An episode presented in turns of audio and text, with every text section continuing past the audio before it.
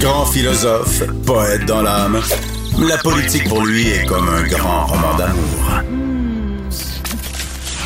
Vous écoutez Antoine Robitaille, là-haut sur la colline. Avec mon prochain invité, je veux parler de patrimoine, mais aussi de jeunesse. Euh, c'est Samuel Poulain, qui est député de Beau-Sud et euh, adjoint parlementaire en matière de jeunesse. Bonjour. Bonjour, Antoine Robitaille. Donc, euh, hier, quand le premier ministre a annoncé que les jeunes du cégep et de l'université pourraient revenir en partie dans leurs euh, locaux scolaires, euh, universitaires ou cégep, il, nous a fait comprendre qu'on avait peut-être oublié les jeunes depuis le début. On s'est beaucoup soucié des personnes très âgées, on s'est beaucoup soucié des écoliers. Est-ce qu'on a oublié les jeunes?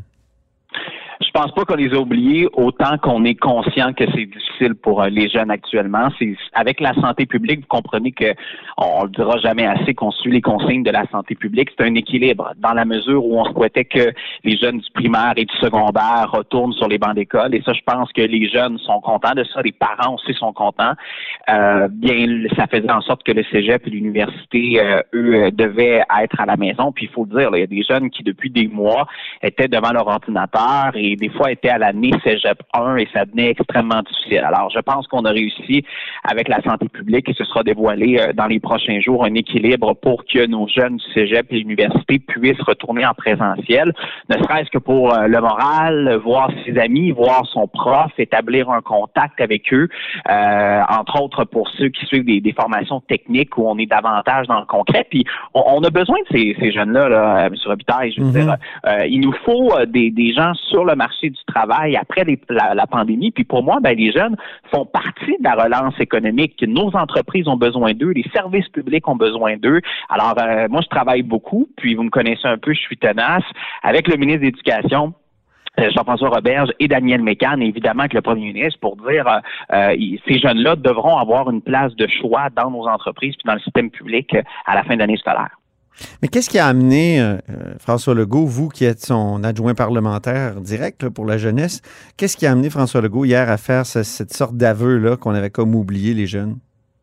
Ben, de ce que j'en ai compris, c'était pas tant un aveu d'oubli que euh, on s'est beaucoup concentré sur le primaire secondaire pour savoir que pour des jeunes qui sont plus jeunes, mhm. ça devient difficile de rester à la maison seul. Alors, euh, on, comprenait l'importance d'y retourner rapidement, mais je sais que le premier ministre, depuis longtemps, demande à la santé publique un plan de retour pour le cégep et l'université. Et nous, c'est ce qu'on souhaitait à son maximum. Puis en même temps, euh, bien pour les enseignants aussi, c'est pas facile d'enseigner sur une classe virtuelle devant un ordinateur euh, où on, voit plus ou moins. Ça doit-tu être plate?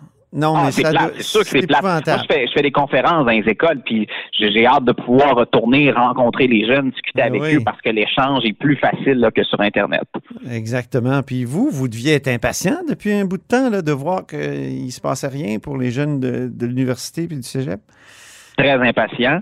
Euh, Aviez-vous fait des, des, des, propositions ou euh, des représentations pour que qu'il se passe oui, quelque chose? Oui, on a eu on a eu des échanges, puis mais le premier ministre était déjà très très sensible à ça, tout comme mes, mes collègues à l'éducation. Donc depuis longtemps, on, le souhaitait. Maintenant, on comprend qu'on est dans une pandémie, qu'il y a un contexte, qu'il faut y aller par étapes. Puis vous savez, les horaires au cégep à l'université, euh, c'est difficile des fois avec les formats bulles de faire en sorte qu'il y ait aussi une protection pour ces élèves-là et pour les enseignants. Donc, c'est un, casse-tête euh, de pouvoir retourner les élèves au cégep à l'université, mais c'est pour ça hier qu'on échangeait, entre autres, sur euh, les amphithéâtres euh, et de voir de quelle façon on peut s'assurer que tout le monde puisse retourner à l'école. On le souhaite au moins une fois par semaine. Les fameux tests rapides, Samuel, est-ce que ce serait pas là qu'il faudrait les utiliser, justement?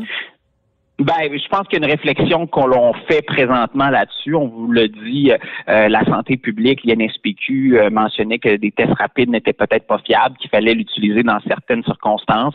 Euh, mais je vais laisser ça à la santé publique pour voir la, meilleure façon et où ils souhaitent les utiliser. OK. ce matin, on a appris l'incendie, peut-être criminel, potentiellement criminel, de la mm. maison Tachereau euh, en Beauce. Puis euh, quand je pense à Beauce, je pense à, toi, Samuel. Parce que on sait que tu viens de là. Puis, mais tu me disais tout à l'heure que c'est plus Beauce, euh, c'est pas dans ta Beauce. Beauce Nord, c'est la, circonscription de mon collègue Luc Provençal, effectivement. En, même temps, la Beauce est un tout. Mm-hmm. Je vous ai vu, euh, Samuel, présenter un drapeau de la Beauce là, euh, Oui. récemment avec. euh, il y avait Maxime Bernier aussi sur cette photo. Je ne sais pas si c'est récemment. Euh, mais est-ce est-ce que le, go- le gouvernement n'a pas fait une erreur en, en décrétant que une démolition après les. euh, tu sais, tant de démolitions en Beauce? Parce que là, c'est un incendie, évidemment, d'une maison qui était protégée. Mais en même temps, il y a eu ce décret-là là, où on a démoli tellement de choses à Sainte-Marie. Ouais, ben beaucoup de choses que je pourrais vous dire là-dessus. Puis vous avez raison, euh, j'ai fait le, le drapeau de la Beauce parce qu'on n'avait aucune insigne. Et même si on est en chaudière Appalaches, je souhaitais entre autres que nos producteurs locaux puissent identifier la Beauce à, à un drapeau. Au-delà de ça, historiquement, euh, puis je veux juste vous dire, là, le patrimoine, c'est quelque chose de fondamental chez nous en Beauce comme à la grandeur du Québec. Puis vous savez, on a un projet de loi sur la table présentement euh, pour mieux répertorier, puis que les que le patrimoine ne soit pas seulement à la merci euh, des entrepreneurs et des municipalités. Maintenant, en Beauce, ce qui s'est passé, c'est que euh, dans son histoire, on a développé les municipalités autour de la rivière Chaudière et il y a beaucoup de gens qui se sont développés autour de la rivière Chaudière. Vous n'êtes pas sans savoir non plus que euh, certains printemps, presque tous les printemps, il y a des inondations et nous, on souhaitait euh, que les gens ne se reconstruisent pas toujours aux mêmes endroits puis qu'on soit obligé de les dédommager année après année. Mhm. Maintenant, il faut mieux réfléchir notre patrimoine, surtout en Beauce, dans la mesure où euh, il a été construit à côté d'une rivière, veut, veut pas. Alors, en ce qui a trop manoir de Tachereau, là, ça s'est passé dans les dernières heures. Vous avez raison, ça fait partie de notre patrimoine, ne serait-ce que les liens avec l'ancien premier ministre du Québec et, et la seigneurie en, en Nouvelle-Beauce. On va voir là, ce qui est possible de faire. Le ministère de la Culture est déjà en contact avec la ville de Sainte-Marie pour euh, juger de l'ampleur des dégâts. Est-ce qu'il y a possibilité d'aider, d'appuyer? Donc, on va laisser ce travail-là se faire, puis évidemment, on va suivre la situation de près. Est-ce que Mais vous aimeriez qu'on reconstruise ou qu'on. Ben, à, à ce moment-ci, je vais laisser ça à la ville euh, de, de Sainte-Marie, puis aux propriétaires actuels, puis aux citoyens de voir ce qu'ils souhaitent faire. Parce que l'enjeu du manoir Tachereau et de d'autres, c'est de dire, bon, si on les laisse là, quelle vocation on leur donne? Puis il va falloir être créatif, euh, euh, Antoine, Ouais. en, en patrimoine au Québec. Là. Euh, on parle de coworking, d'espace de travail, de télétravail. Est-ce que c'est nécessaire toujours de se construire des bureaux neufs alors qu'on pourrait utiliser notre patrimoine? On veut le rendre vivant. Et c'est pour ça le projet de loi qui est sur la table. Ça n'avait jamais été fait dans le Québec dans le passé de bien répertorier par MRC ce qui est patrimoine. Et si en Beauce, on juge qu'une bâtisse est de patrimoine et qu'on est capable d'y trouver une vocation, puis aussi qu'on est capable de la protéger des inondations. Vous avez vu hier, euh, Gâteau Vachon à Sainte-Marie, qui a Mhm. installé une barrière de plusieurs millions de dollars pour protéger l'usine. Euh, moi, j'ai d'autres municipalités dans mon comté qui vont installer des barrages gonflables, qui vont mieux se préparer aux inondations. Alors ça, ça va aider. Puis moi, je le dis, ben, si on a bien répertorié nos lieux de patrimoine, qu'on est capable de leur trouver une vocation, ben, utilisons-les et, et protégeons-les de la crue des eaux aussi. Mais je pense qu'on veut arrêter justement ce- cette vision-là qu'on détruit des vieux bâtiments alors qu'ils peuvent avoir un impact patrimonial et qu'on peut les utiliser en Beauce On devrait les, les déplacer, c'est dans certains cas. Ben, dans Euh, certains cas, on peut les déplacer. Dans d'autres cas, on nous dit des fois ça devient un peu difficile, mais des fois, ça peut être de rehausser la bâtisse, de mieux la protéger. Mhm. Mais il faut que les municipalités aient une vision, il faut que la communauté ait une vision. Puis nous, on veut travailler avec eux là-dessus euh, pour, pour cette conservation du patrimoine qui est trop important. Et on parle à la fois de patrimoine religieux ou de patrimoine bâti, évidemment. C'était quand même spectaculaire, la maison Tachereau. là. Ça, ça avait l'air d'une petite maison blanche. Magnifique. Magnifique Ouais. endroit. Puis Comment vous avez réagi puis, quand vous avez appris ça? Ben, j'ai trouvé ça difficile. Euh, moi, j'ai euh, c'est une, peine qui, qui, qui m'envahit, oui, pour, pour euh, le, manoir Tachereau, mais pour tout autre patrimoine euh, du Québec, parce qu'on a l'impression que quand arrive un événement euh, tragique comme celui-là, que une partie de notre histoire qui s'envole. tu sais. Et c'est le devoir d'une communauté, pas juste du gouvernement du Québec, là, mais d'une communauté de dire euh, notre histoire, il faut la conserver. Mhm. tu sais, Pas juste de façon numérique, mais aussi euh, au niveau du patrimoine bâti. Puis moi, ce que je souhaite, c'est que les Québécois ont redécouvert les régions du Québec avec la pandémie, ben vont aussi redécouvrir notre patrimoine, puis comprendre qu'il y a une histoire. Puis moi, je suis responsable de la jeunesse, puis je travaille Mhm. une multitude d'idées qu'on devrait lancer dans les prochains mois, puis je veux rendre les jeunes encore plus fiers d'être Québécois. Donc oui, Ouais. il y a les enjeux de langue française, mais il y a aussi les enjeux de notre histoire dans chacune des régions du Québec, puis d'aller visiter notre patrimoine. Est-ce que les Beaucerons sont, sont assez conscients de la richesse de la vallée de la Chaudière sur le plan du patrimoine? Oui, oui, tout Oui? à fait. Tout à fait. Oui, oui. Est-ce qu'ils négligent pas un Euh, peu? Est-ce qu'ils sont pas un peu euh, négligents? Non, je voudrais qu'au au contraire, on, est très conscient de la valeur patrimoniale de la, rivière, même que moi, j'ai le pont couvert à Notre-Dame-des-Pins, qui est le plus grand pont couvert euh, au Québec, je pense le deuxième au Canada.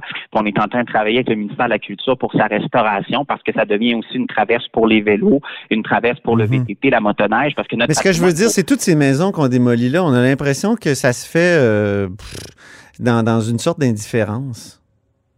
Ben, je voudrais pas dans la région. On comprend que, euh, et là, c'est toujours là où il faut établir qu'est-ce qui est patrimonial et qu'est-ce qui est pas patrimonial avec la communauté. Hmm. Mais des lieux comme le manoir Tachereau, euh, des lieux comme la maison d'Élise à Beauceville, toujours dans le comté de mon collègue Luc Provençal, ces lieux-là, il faut trouver une façon de bien les identifier. Mais euh, je suis d'accord avec vous qu'il faut pas mettre le patrimoine à la merci d'entrepreneurs privés. Euh, il faut que la communauté se prenne en main. Puis, euh, je, je sens pas d'indifférence, au contraire, parce qu'on est très chauvin de notre histoire en Beauce. Je lisais une entrevue avec vous, Samuel, qui date de 2019. Vous parliez de la stratégie jeunesse du gouvernement. Mm-hmm. Vous avez dit qu'il faut ajouter euh, deux choses, la culture et l'environnement. Euh, mm. pourquoi? Parce que c'est comme ça qu'on devient fier d'être québécois. C'est au contact de, de ces œuvres-là passées. Donc, ce que je comprends de ce que vous m'avez dit tout à l'heure, il faudrait ajouter les édifices anciens aussi, le patrimoine bâti. Oui, puis avec ma collègue Nathalie Roy, on en discute souvent. On a ajouté des sorties culturelles. Évidemment, avec la pandémie, on peut pas le faire, mais il va falloir attirer nos jeunes vers notre patrimoine bâti, d'aller visiter ces lieux-là euh, pour comprendre l'histoire qui est derrière ces lieux-là. Ça peut mhm. être super et très impressionnant, même visiter des quartiers de maisons. Oui, des personnalités québécoises. Mais là, est-ce qu'il va en rester des, maisons euh, patrimoniales en Beauce? Oui, il va en rester. Il, en reste évidemment là du côté de, Sainte-Marie de Beauceville, mais euh, c'est ça, c'est l'équilibre entre de, reconstruire et qu'est-ce qu'on peut protéger comme patrimoine. Euh, mais c'est sûr que je, je, c'est une préoccupation qu'on a, puis je pense que le projet de loi qui est sur la table présentement va aider les MRC à mieux cibler ces endroits-là. Très bien. Ben merci beaucoup, Samuel Boulin. Toujours un plaisir, Antoine Robitaille. À très bientôt. Donc, député de Beauce-Sud et adjoint parlementaire du premier ministre, entre autres. Euh, pour ce qui est de la jeunesse. Et c'est tout pour La Haut sur la Colline dans ce mercredi. Merci beaucoup d'avoir été des nôtres. N'hésitez surtout pas à diffuser vos segments préférés sur vos réseaux. Ça fait connaître l'émission et je vous dis à demain.